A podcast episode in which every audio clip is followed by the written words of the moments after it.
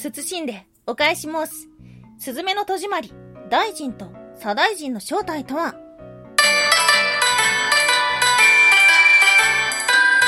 は妖怪について知りたい。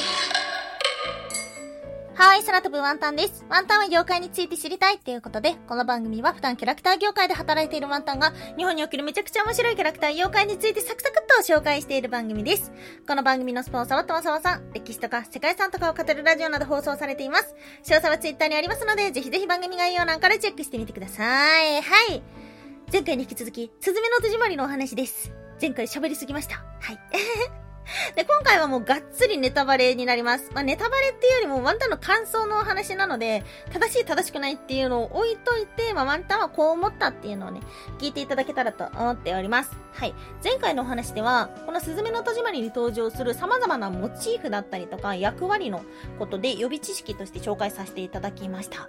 うん、まあ、こっちもね、若干ネタバレの部分はあるんですけども、ワンタン的には、このね、予備知識あんのとないので、面白さが全然違うと思います。なぜ宮崎から始まったのか、すずめちゃんの名前の由来となった神様はどういう人なのかっていうのはね、まあ、知ってる方が面白いんじゃないかなっていうふうに思うので、もしまだそっち聞いてないよって方がいらっしゃれば、ぜひぜひ聞いてみていただけたらと思っております。そして、えー、今回の放送で全部一気にいけたらいいな。はい。今回はですね、こうワンタンのちょっと感想的なところ、うわーっていう風に思ったことっていうのをね、お話していけたらと思っております。それでは今回の二つ目は、3.11を忘れてしまった当事者というリアリティ。はい、ということです。うん。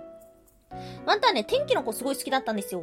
で、天気の子の好きなポイントってたくさんあるんですけども、あの、ハッピーエンドじゃないってところが最高に好きで、世界狂っちゃったでもまた世界って変わっていくよね。っていうメッセージ性がすごい好きだったんですよ。あ、まあ、しゃあない。まあ、ままたでもこうなるやろみたいな、そういう、なんだろう、ちょっとある種投げやりというか、自分勝手というか、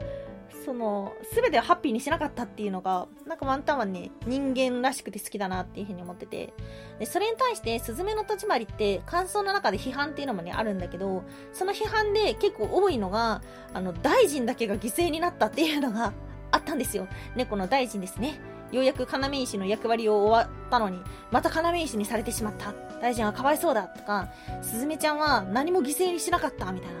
そういう厳しい意見があったりするんですけども、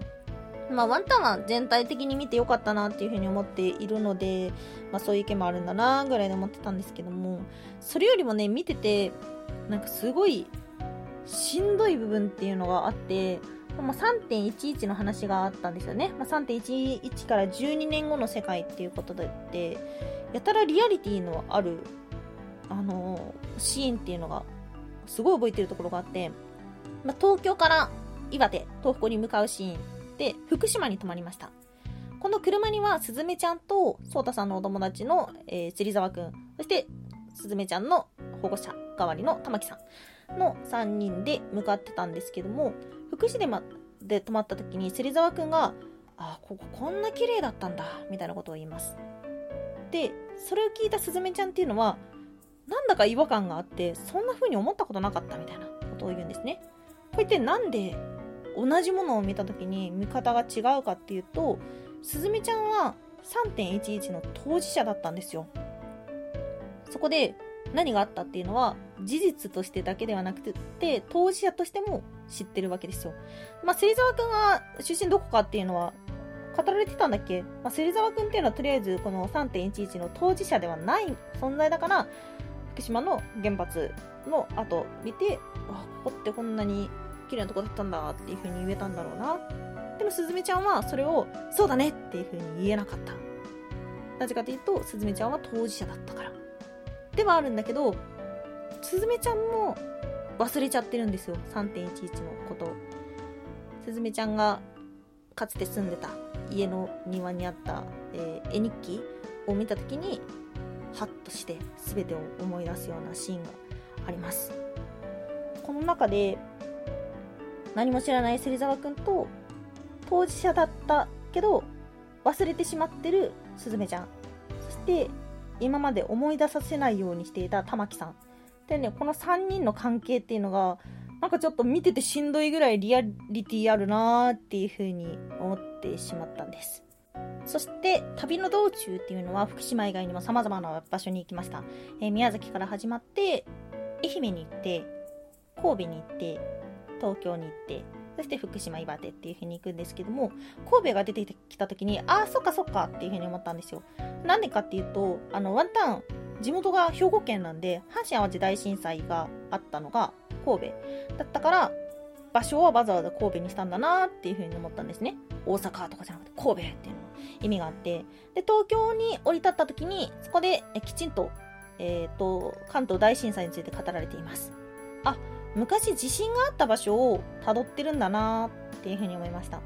で、愛媛なんですけども、こうネットとかで調べると、南海トラフがこれから起きるから、過去地震があったところだけではなくて、これから地震が起きる場所で愛媛、あと宮崎っていう風に言われてたんですが、宮崎が舞台になってるのは神話の源流だからっていう風にワンタンは思っているので、多分南海トラフ関係ないと思ってて、で、調べていくと、愛媛にも芸予地震っていう大きな地震があったみたいですね。これはですね、うん、申し訳ないながら知らなかったです。はい。ということだったので、この辿っていく旅路っていうのも、忘れてるでしょっていうようなメッセージをすごい感じて、確かに、ワンタンをそんな四六時中、阪神淡路大震災のこと考えてるわけじゃないからさ、もちろん年に一回思い出すタイミングっていうのはあるんだけども、そうそう、だからなんかすごいね、あの忘れてしまった当事者たちっていうのがリアリティあるなっていうふうに思いました。で、まあ前回の放送の時にお話したんですが、モチーフとして蝶々がたくさん出てきます。蝶々っていうのは、死んだ魂っていうふうに言われているので、まあわざわざ出てきた理由っていうのも、こういったメッセージなんじゃないかななんていうふうに思いました。そして最後3つ目、あの猫ちゃんは何だったのか？っていうことです。宮崎にいた大臣、東京にいた左大臣。その2匹は要石として地震を起こすミミズの頭と尻尾を押さえていました。この正体は何者なのか？これもね、ネットでたくさん出てくるので、もしよろしければ、なんか感想とか、こう思ったっていうのを聞かせてもらえたらと思うんですけども、ワンタンは、この大臣っていうのがやたら子供っぽい猫なんですけど、これはね、スズメちゃん自身なんじゃないかなって思いました。スズメちゃんが忘れてしまった幼き自分っていうのが大臣じゃないかなって思ったんです。そして、左大臣っていうのは親の本音を言わせる存在で、まあ、単純にね、あの、大臣よりもでかい黒猫なので、まあスズメの親、お母さんなんじゃないかなっていうふうに思いました。あはい。あのー最終的にスズメちゃんというのは、まあ、さんを取り戻し、そして未来に向かっていきます。未来に向かうためには、何かを過去に置いていかないといけないもの、封印しないといけない、まあ、犠牲にしないといけないっていうことがあるので、まただの猫ちゃんじゃないよな片方はスズメのお母さん。で、片方は幼きスズメちゃんじゃないかなって思ったんですよ。で、なんで幼きスズメちゃんを、が出てくるのかっていうと、ま大臣と出会って日本中を旅することによって封印してた記憶が蘇っていくのでいろんな蘇った記憶っていうのを知った上でまた封印するっていうことに意味があると思ってて今までの大臣っていうのは忘れられてたスズメちゃんの記憶だけども、まあ、今は自分の意思によって未来に向かうために封印したってか置いていくっていうように、まあ、ちょっとだけ変わるんじゃないかなどうなのかなって思いました。どうでしょうか？はい。なので大臣が犠牲になってかわいそうっていう感想をやたらたくさん見るんですけども、ワンタン的には大臣イコールスズメちゃんなので、まあ、過去の自分と決別っていう意味なのかなっていうふうに思っています。どうなんでしょうか？どうなんでしょうか？あのー、うーんと、うわ、そうなんだっていうふうに思ったのがあって、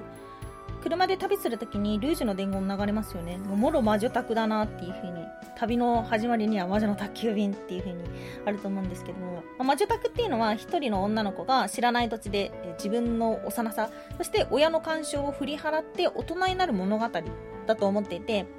から今回のすずめの戸締まりもある意味そこに収めてるんじゃないかな、どうなんだろうなっていうふうに一人でモヤモヤしてるんですけど、これはこうだよっていうのがあったらぜひ教えていただけたらと思います。で、なんでね、そういうふうに思ったかっていうと、あの、スズメちゃんがこの不思議な世界に迷い込むためにもう少し何かしらの因果が欲しかったんですよ。自分の中ではね。で、ワンタンはスズメちゃんこそが世界を変える神的な存在だと思ってて、そういう説得材料っていうのが欲しかったんです。で、ここからは本当ワンタンの、ワンタンが欲する神話なんですけども、ソータさんの一族っていうのは人知れず封じ師をしていた。それは、誰かをずっと待ってたんじゃないかな。もう歴代ずっと誰かを待ってた。で、そこに現れたのが、すずめちゃん。すずめちゃんは巻き込まれたのではなくて、実はすずめちゃんこそが神的な存在で、で、巫女的な、預言者的な、救世主的な、そんな存在が、ソータさんなんじゃないかな。それだと面白いな。っていう風に思ったということです。天気の子っていうのは、まあ、神的な力を持った人間の身勝手な話だったんですけども、スズメの戸締まりっていうのは、神的な存在が人間の世界に干渉する、人間の世界を変えていくっていうようなお話だったらいいなーって思いました。ちょ、これ以上、あの、締まりのあるオチはないんですけど まあそんな感じですね。あの、なんでわざわざスズメちゃんが巻き込まれないといけなかったのかっていうのが、今お話したように、要石の片方がスズメちゃんの過去で、要石のもう一つがスズメちゃんのお母さんとか、そういうぐらいの関係があったら、ぐっと神話としてのまとまりができると思ってて、そうなったら面白いなって思いました。はい。ということで、えー後半の方ちょっと駆け足になりましたが、いかがでしたでしょうか？うん、ちょっと後半の今日のお話っていうのはかなりワンタンの感想の部分があるので、もやっとすることが多かったと思うんですけども、もしよろしければですね、すずめの戸締まりを見て、こう面白かったよっていうのがあったら教えてください。はい。ということで、今日もお聞きいただきましてありがとうございました。以上、空飛ぶワンタンでした。